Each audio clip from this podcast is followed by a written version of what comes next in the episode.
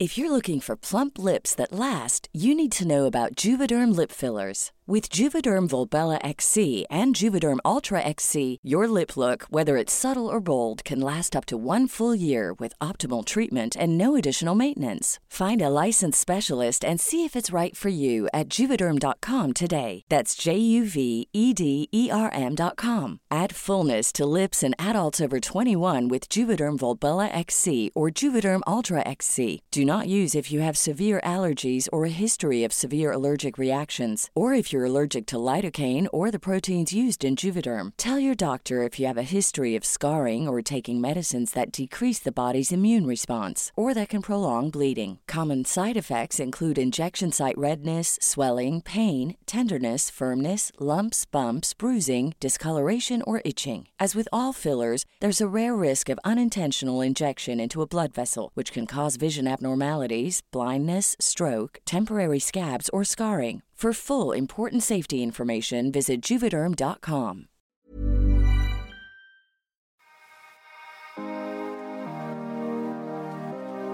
En el episodio de hoy vamos a hablar yo creo que de uno de los temas más importantes a lo largo de mi vida, que además de que es un tema que me causa mucha curiosidad, es un tema que creo que vine a resolver ya de grande. Me hubiera gustado empezar a hacerlo un poco más pequeño, creo que me hubiera evitado tanta cosa en la vida, pero bueno, lo importante es que ya lo estoy resolviendo. Eh, y por eso quise invitar a alguien con quien yo me sintiera muy cómodo de poder hablarlo, de poder expresarle todas mis dudas.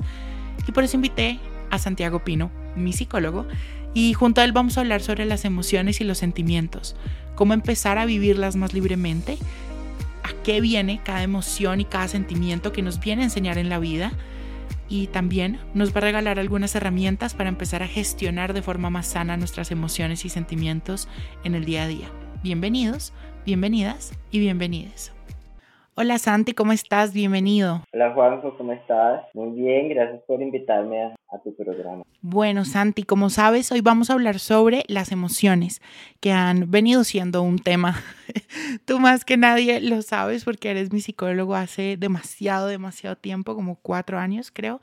Y contigo fue con quien empecé a indagar mucho en este tema y a permitirme sentir, porque antes no pasaba eso, ¿no? Contigo también aprendí que no solo existen cinco emociones, sino un montón, aprender a leerlas, aprender también a expresarlas y a regularlas de la mejor forma, pero para empezar a hablar y abrir un poco la conversación, cuéntame un poco cómo estás, cómo te sientes, cuéntanos a todos a qué te dedicas y un poco de ti y empezamos ya a hablar de lleno de nuestro tema. Bueno, eh, pues yo soy psicólogo, tengo una maestría en psicología clínica, eh, pues llevo varios años trabajando, eh, haciendo consulta, especialmente trabajando con trastornos de alimentación, trastornos de ansiedad, trastornos del estado de ánimo. Eso es como, como a grandes rasgos en, en lo que más trabajo, lo que me dedico. Entonces, en, en mi consultorio particular es lo que más hago. Bueno, Santi, la primera pregunta que te tengo y creo que es clave en esta conversación es que por favor nos definas a todos acá qué es una emoción y qué es un sentimiento. Creo que eso es muy importante tenerlo claro porque son dos conceptos que aunque se parecen y tienen muchas similitudes, no son lo mismo. Y es importante tenerlo claro, yo lo vine a entender contigo, así que cuéntanos a todos aquí en Así me siento eh, qué es una emoción y qué es un sentimiento. Ok, bueno, digamos que la diferencia es que las emociones, digamos que son como las básicas, ¿sí? digamos que es una respuesta adaptativa que digamos que no está permeada tanto por la cultura. ¿Eso qué quiere decir?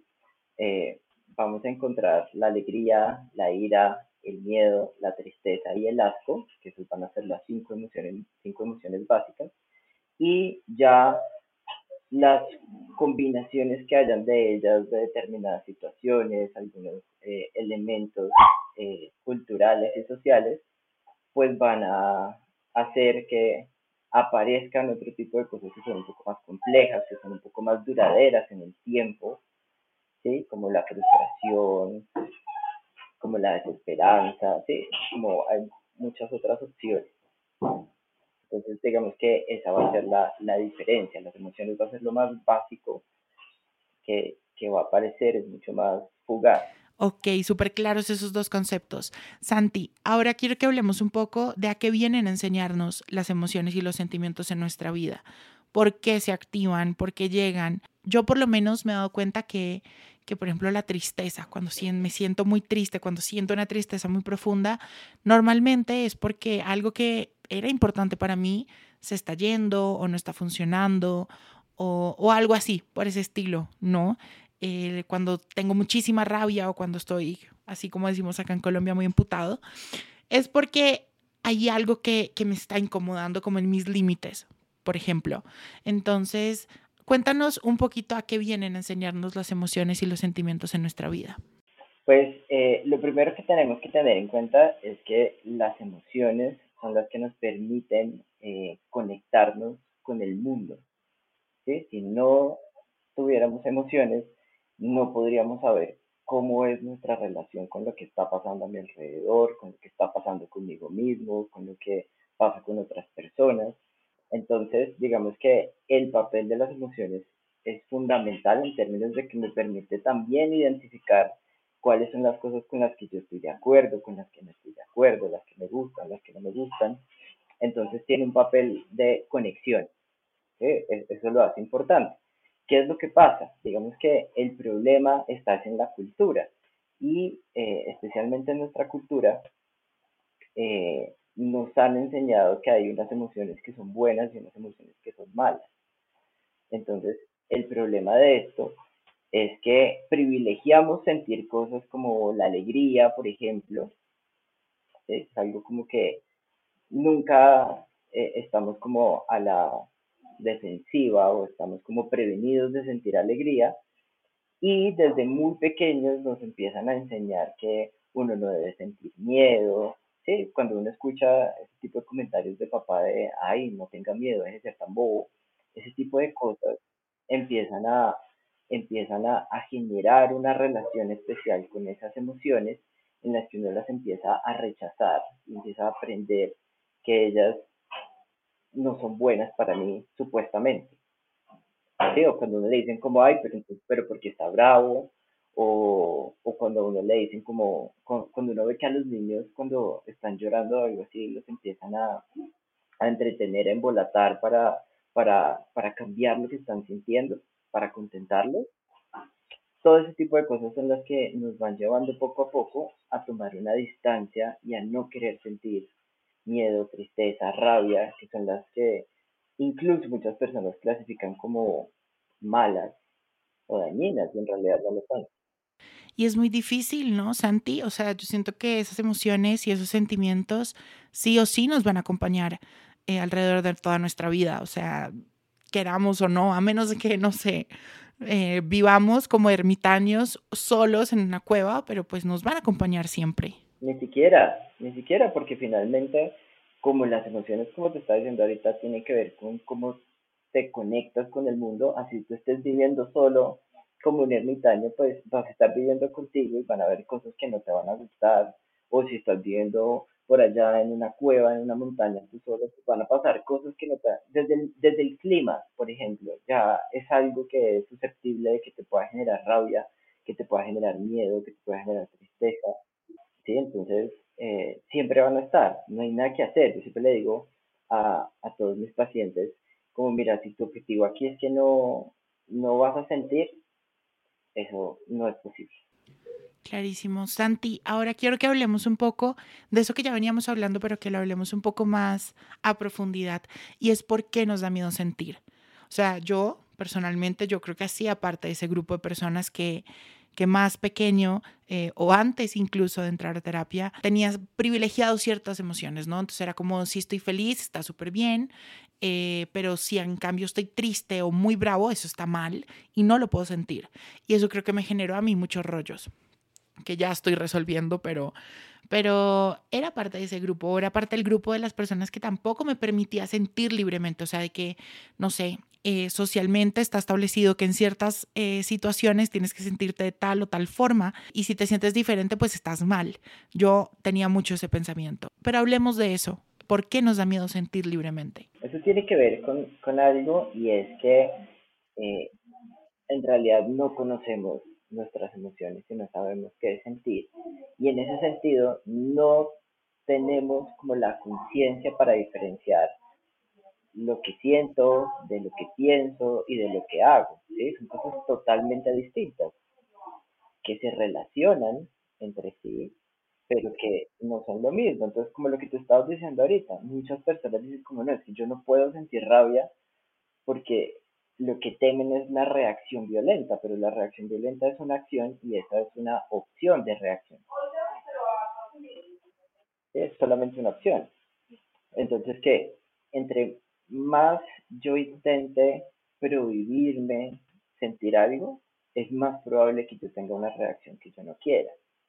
Porque digamos que cuando yo voy acumulando, acumulando, acumulando todo ese tipo de cosas, todas esas cosas que yo siento, no les doy permiso de que aparezcan, de sentirlas, de, de poderlas expresar, pues eso se va acumulando y ya cuando sale, ya sale de la peor forma posible, es decir, a las malas, y ahí es donde aparecen muchas reacciones que son indeseables.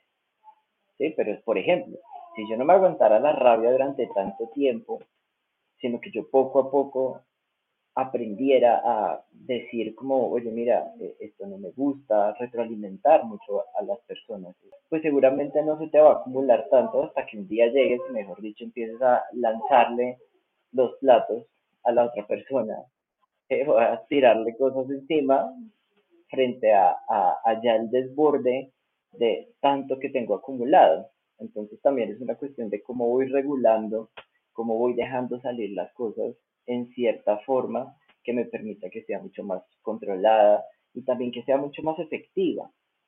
Porque es que también eh, en términos de las emociones, pues la única persona que puede saber lo que estoy sintiendo soy yo, nadie más lo puede saber. ¿Sí? Otras personas lo pueden intuir, podrían de pronto eh, interpretar algo, pero la única persona que tiene esa certeza es uno mismo, porque nadie más lo puede sentir sino uno. ¿Y cómo hacemos eso, Santi? O sea, te hacer una pregunta que, que yo te la hago siempre en terapia y es, a veces no tengo ni idea qué estoy sintiendo. O sea, ¿qué hacemos en ese momento si a veces no tenemos ni la menor idea de qué estamos sintiendo? O sea, no podemos ni ponerle un nombre. Ok, bueno, entonces esto tiene todo un, un proceso.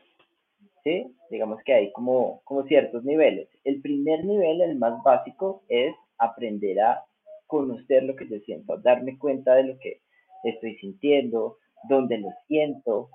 El segundo nivel empieza a tratar de ponerle como un nombre y empezar a hacer una asociación entre eso que estoy sintiendo y las razones, las situaciones, las ideas, lo que esté sucediendo alrededor para que yo esté sintiendo eso. Y cuando yo ya tengo eso, pues ya va a ser mucho más claro el que yo tome una decisión sobre cómo lo voy a enfrentar y cómo lo voy a manejar. ¿sí? Si lo voy a expresar, si lo voy a, de qué forma lo voy a expresar. ¿sí? Hay muchas veces que, que uno puede expresar las cosas sin necesidad de tener a otro ahí. Sí, hay, hay muchas formas de, de, de manejar una situación emocional. Lo ideal es que uno conozca diferentes formas y no se quede solo con una. Voy a poner un ejemplo. Hay personas que tienen la tendencia a callárselas y esa es una opción, ¿sí? Callarse las cosas no quiere decir que en todas las situaciones está mal callarse las cosas, no. A veces uno puede decir como, por ejemplo, digamos que esto pasa mucho con, con las familias. Y es como, yo ya sé que mi mamá eh, yo ya le he dicho varias veces esto, yo ya sé, ella ya sabe que esto no me gusta, otra vez lo volvió a hacer, de pronto ya no vale la pena que yo se lo vuelva a decir porque es algo que ella ya sabe, yo no creo que ella vaya a cambiar, entonces no vale la pena que yo se lo diga porque ya se lo he dicho antes. Tomé la decisión de guardarme las cosas, pero no quiere decir que me tengo que quedar solo con eso, ¿sí? En otro momento yo puedo utilizar otra forma de manejarla y es eh, no sé, la puedo expresar escribiéndola, la puedo expresar eh, dibujándola, la puedo expresar hablando con la otra persona, sobre todo dependiendo de la situación y de qué tan útil o efectivo es el que yo retroalimente al otro, también eso, eso me va a ayudar bastante, ¿sí? Porque muchas veces el que yo no retroalimente a la otra persona, pues hace que la otra persona tampoco no tenga ni idea de cuál es el efecto que está teniendo lo que él hace o deja de hacer sobre lo que yo siento.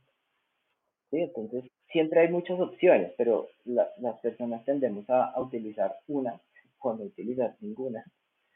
Y, y, eso es lo que se empieza a volver problemático. Santi, ¿y tú crees que nuestras emociones, nuestros sentimientos, nuestros cambios de humor, como lo queramos llamar, afectan a la otra persona o es un caminar muy personal? ¿Afectan al otro en qué sentido? Mm, no sé, por ejemplo, si yo estoy feliz, la otra persona se pone feliz, si yo estoy bravo, la otra persona también se pone brava, o no sé, tipo como que si nosotros tenemos esa capacidad de que nuestras emociones y nuestros sentimientos afecten también el sentir de la otra persona. Bueno, digamos que ahí hay dos cosas. Lo que las otras personas hagan o no hagan siempre va a ser una posibilidad que nos haga sentir algo, tanto chévere como algo que no sea tan chévere. Entonces, digamos que lo que hagan los demás sí influye en lo que podamos sentir, precisamente porque lo que nos haga sentir es lo que nos va a ayudar a entender cómo estamos recibiendo o interpretando o viviendo eso que está haciendo la otra persona. Pero lo que tú mencionabas antes de es que si yo estoy feliz, tú estás feliz, digamos que eso me parece que es una trampa terrible. ¿En qué sentido? Claro, a muchas personas dicen como, es que a mí me gusta mucho verte feliz, está perfecto que te guste, pero una cosa es que a ti te guste y otra cosa es que tú le pongas las condiciones de qué es lo que tiene que sentir el otro, ¿sí? O que tú empieces a sentir la presión de, no, es que yo no me puedo, esto pasa mucho, no, es que yo no me puedo sentir triste porque entonces mis papás se van a preocupar, porque ahí ya estamos nuevamente en esa cultura de esto es deseable que yo lo sienta, esto es indeseable. Y no, si yo estoy triste, pues estoy triste, le guste a quien le guste y punto, porque es que eso es lo que está pasando, ¿sí? No es una elección, no es una decisión, simplemente es algo que yo siento y que en ese sentido es importante que yo le dé el valor que tiene a lo que estoy sintiendo. Porque es que precisamente darle el valor a lo que yo estoy sintiendo eh, es lo que hace que yo le esté dando importancia a por qué para mí esta situación se siente de esta forma Santi, ahora te quiero preguntar qué podemos hacer, como cuáles prácticas o qué consejos nos puedes regalar eh, para empezar a sentir de una forma más sana, para empezar a regular de mejor manera nuestras emociones y nuestros sentimientos. Creo que muchas personas de las que nos están escuchando en este momento posiblemente están pasando por el mismo camino que yo pasé cuando llegué a ti, que era un analfabeta emocional en todo su esplendor porque no tenía ni idea de cómo identificar lo que estaba sintiendo ni cómo expresarlo de la mejor forma y caía mucho en expresarlo de formas no tan sanas. Entonces, hablemos un poco de eso que me parece súper importante. Ok, bueno, entonces vamos a ser un poquito más eh, concretos con respecto a este tema de identificar lo que yo siento. Aquí tenemos que hacer una diferencia y es que una cosa es lo que yo siento y otra cosa son las razones por las cuales yo estoy sintiendo algo. ¿sí? Eso es importantísimo aprender. ¿sí? Porque, por ejemplo, una cosa es que yo esté sintiendo rabia ¿sí? y que esa rabia se sienta como un calor en todo el cuerpo, como en el tronco, así que yo siento como que una energía como si me fuera a explotar. Ahí estamos hablando de la rabia. Y otra cosa es que yo me quede con el discurso en mi cabeza de es que Pepito me hizo, es que por qué no me dijo, es que porque no se le ocurrió, porque esas son las razones. Las razones no son las emociones. ¿sí? Nosotros tendemos a caer en las razones, que nos quedamos dándole vueltas a qué fue lo que pasó y no realmente a lo que yo estoy sintiendo. ¿sí? Entonces es importante poner la atención a ambas cosas. Y lo que yo estoy sintiendo se siente en el cuerpo. ¿sí? Nuestro cuerpo va a tener una sensación que nos va a ayudar a a, conocer cómo es que yo siento la rabia, cómo es que yo siento el miedo. Entonces hay que empezar por hacer esa diferencia. Hay que buscar nuestras emociones en nuestro cuerpo primero para aprender a separarlas de las razones. ¿sí? Entonces ese es un punto para aprender a hacer eso. Y también para aprender a diferenciar. Una cosa es sentir y otra cosa es pensar sobre las emociones que es otra cosa que pasa muchísimo. Racionalizar un montón alrededor de mis emociones no es lo mismo que conectarme con lo que yo siento. Ok, o sea, empezar a hablar de las emociones, qué significan para mí, cómo las vivo yo y así, o, o a qué te refieres? Por ejemplo, ¿qué es la felicidad para mí? ¿Qué es la rabia para ti? Es, esa es la racionalización de tu experiencia emocional, pero tu experiencia emocional cuando tú sientes rabia es cuando sientes ahí, así como dicen, eh, cara de ponqué, como que sientes que, que, que empiezas a sentir como que, como en tu rostro una diferencia, empiezas a sentir en tu pecho como que sientes como, como, sí, como, como una energía diferente en tu pecho, como una sensación como de, como de sentir mucha energía, pero no es una energía que sientes que se va a explotar como cuando sientes rabia, sino que es una energía que se siente como rico. Ahí estamos hablando de la experiencia emocional. Ambas cosas son importantes, pero no nos podemos quedar solo con una. ¿Tú crees que, que, nuestro sentir o nuestra experiencia emocional, como tú dices, cambia conforme vamos creciendo y madurando? O sea, de que mi rabia hoy no la vivo igual que cuando la vivía cuando tenía cuatro, siete u ocho años, o que la tristeza que vivo ahorita no la vivo y no la expreso de la misma forma que cuando tenía 16? Yo creo que como tal, no es que cambie lo que yo siento, sino que yo voy aprendiendo a conectarme con ello. Sí, aprendo y eso va permitiéndome que se me vuelva más fácil de entender, de vivir. Digamos que entre menos experiencia tenga uno conectándose con esas cosas, pues es más probable que sea supremamente abrumador, que te genere mucho miedo, la sensación que estás sintiendo, que no sepas eso para dónde va, mientras que entre más te pongas en la tarea como de de, explorar, de conocer cómo se sienten esas cosas, pues ya como que tú ya sabes de qué se trata, ya, ya, ya no te genera tanto miedo, ya sabes que no implica que tengas que hacer algo inmediatamente, que no tienes por qué reaccionar si no quieres. ¿sí? Entonces yo creo que lo que va cambiando es la posibilidad de conocerlas más y con eso ser como un poco más sabio en qué hacer con eso. Santi, para ir cerrando, te quería preguntar, nosotros, ¿qué podemos hacer en este sentido por los demás? O sea, tú sabes que a mí me encanta ayudar y estar para las personas, el poder dar un poco de lo que yo soy, de lo que yo he aprendido a los demás y creo que eh, se ve, pues gracias a estos espacios que he podido abrir, em, pero ¿qué podemos hacer nosotros para ser emocionalmente más responsables con los demás, poderles acompañar en su caminar en la experiencia emocional, en abrirse a las emociones, en poder vibrar libremente? Eh, ¿Qué podemos hacer nosotros? O sea, ¿nosotros podemos o no podemos hacer algo? Bueno, eh, creo que son varias cosas. La primera es nunca juzgar o criticar lo que alguien esté sintiendo. Tener en cuenta que lo que una persona sienta en cualquier situación es completamente válido, precisamente porque es algo que no se decide. Si yo estoy sintiendo alegría, rabia, tristeza, miedo, lo que sea, pues lo estoy sintiendo, ¿sí? No es motivo de discusión, no es algo que, que vaya a, que yo vaya a poder cambiar, simplemente está. ¿sí? Entonces, no juzgarlo y no criticar el que alguien esté sintiendo. Otra forma en la que podemos eh, ayudar a las personas es preguntándole por cómo se siente. Porque, por ejemplo, nosotros estamos acostumbrados a saludar cómo estás, cómo vas, y la respuesta siempre, independientemente de lo que uno esté sintiendo, es bien, gracias. Pero, pero si hacemos la pregunta de cómo te sientes, qué estás sintiendo hoy, es mucho más específica, ¿sí? ¿Qué estás sintiendo hoy? Tú no puedes decir bien, gracias. Tienes que responder con un nombre de una emoción. Entonces eso también es una forma de, esa es una forma de ayudarle a las personas a, realmente conectarse con eso y responder más allá del cliché de bien gracias, qué es lo que realmente están sintiendo. Entonces, como darle cabida a que ese tipo de respuestas aparezcan en, en las conversaciones que tenemos con las otras personas. Tanto nos ayuda en términos culturales como a permitir que eso esté y también le estamos ayudando a la otra persona a ponerle cuidado a esa parte y decir, oye, sí, ¿qué es lo que estoy sintiendo yo? Yo no me había fijado, yo no me había puesto a, a, a, ver qué era lo que me estaba pasando. Ok, no, yo me volvería un 8, 100% si me hacen esa pregunta a mí. O sea, sería como, por favor, dame un minuto, me organizo mental y emocionalmente porque no tengo ni idea de lo que estoy sintiendo. Esa es la otra. Esa, esa respuesta es totalmente válida. No sé, ¿sí? A mí me pueden preguntar, oye, ¿qué estás sintiendo hoy? Te puedo decir, como no sé, me confunde, no lo tengo claro. Y me encanta que digas eso porque creo que ha sido de las cosas que yo más te he agradecido a ti y es esa validación cuando yo no sé qué estoy sintiendo. Y creo que es importante que lo digas.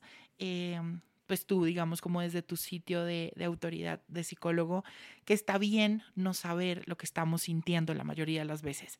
Está bien no saber cómo lo estamos sintiendo, porque en verdad a mí me daba mucho estrés antes el no saber qué estaba sintiendo y cómo lo estaba sintiendo y me generaba, mejor dicho, me volvía peor de, de un 8 porque no sabía realmente. Es totalmente normal, uno no siempre puede saberlo, a veces uno se demora un poquito en entender qué es lo que está pasando, precisamente porque uno puede sentir muchas cosas al tiempo, incluso que sean aparentemente contradictorias, ¿sí? Yo en una misma situación me puedo sentir feliz y triste a la vez, y es como, y ahí es donde aparecen las personas que dicen que es ser bipolar, y eso no tiene nada que ver con un trastorno afectivo bipolar, sino que uno tiene la posibilidad de sentir muchas cosas a la vez. Ok, Santi, bueno, tú me dirás, pero creo que otro punto muy importante en esto es que además de empezar a hablar de las emociones, eh, es el tema de la educación, ¿no? Creo que desde pequeños eh, es importante que nos empiecen a hablar de las emociones, pero hablar no solo de las cinco primarias, sino que hay un espectro gigante en el que uno puede sentir eh, que no hay una regla en el que debe sentir y cómo debe sentir, creo que es súper importante. Y también que nosotros seamos aún más responsables emocionalmente y podamos quitarle esas etiquetas de bueno o malo a las emociones, porque eso creo que, que genera un peso muy grande em, para uno, ¿o no? Sí, o, qué tengo que hacer para que estés para que estés feliz, es como no, déjame estar triste y se me va a pasar, porque esa es la otra, todos tenemos que tener claro que cualquier cosa que sintamos, sea la que sea, la más chiquita, la más grande, la más horrible, la más linda, se va a ir queramos o no, se va a ir, sea lo que sea, se va a ir. Entonces hay que dejarlo estar, porque por algo está ahí, esperar a que se vaya y ya. Pero entonces yo creo que aquí el mensaje es no intentemos cambiarle las emociones o lo que está sintiendo a los demás, porque eso lo único que hace es contribuir a esta cultura de privilegiar unas, de rechazar otras y eso lo que trae son problemas. Santi, cuando me estaba preparando para este episodio, le pregunté a mi comunidad que cuál era la emoción que más se les dificultaba gestionar. Y bueno, hubo muchísimas respuestas, pero la que más se repetía era la rabia.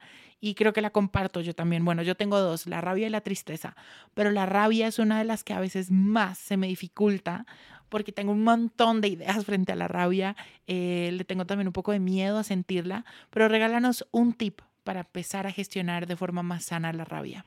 Bueno, yo creo que lo que podríamos hacer, además de lo que ya había dicho de ir diciendo las cosas en el momento que es y no acumularlas, creo que es tener claro que si estoy sintiendo una rabia muy grande, lo mejor es no tomar decisiones, no hacer nada en ese momento, sino esperar a que se baje un poquito para ahí sí hacer las cosas. Agüita fría, agüita fría en las manos, en la cabeza. ¿Ves? ¿Ves que sí aprendo para que después no digas que no?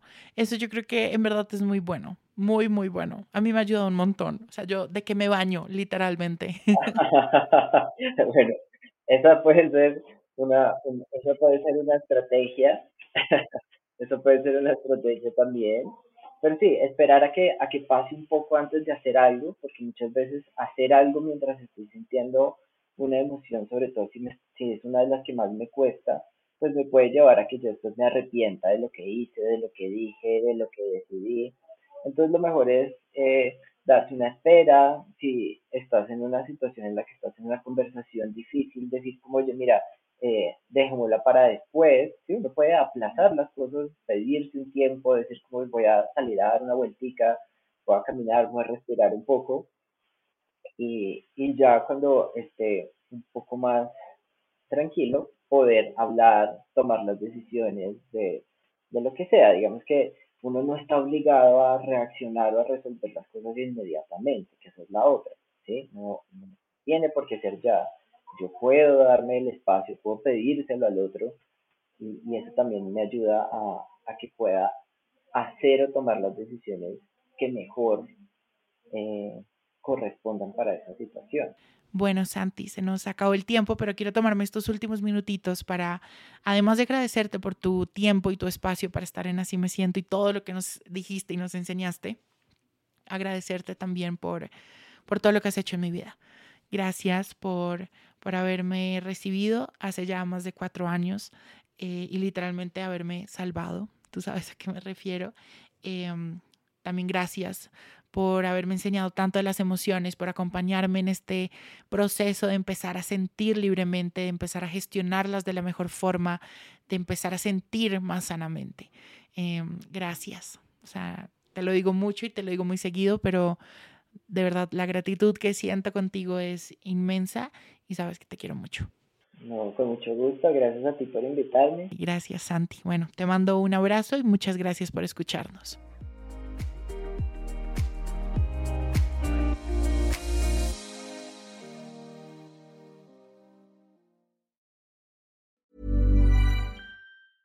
Cool fact a crocodile can't stick out its tongue. Also, you can get health insurance for a month or just under a year in some states. United Healthcare short term insurance plans, underwritten by Golden Rule Insurance Company, offer flexible, budget friendly coverage for you. Learn more at uh1.com.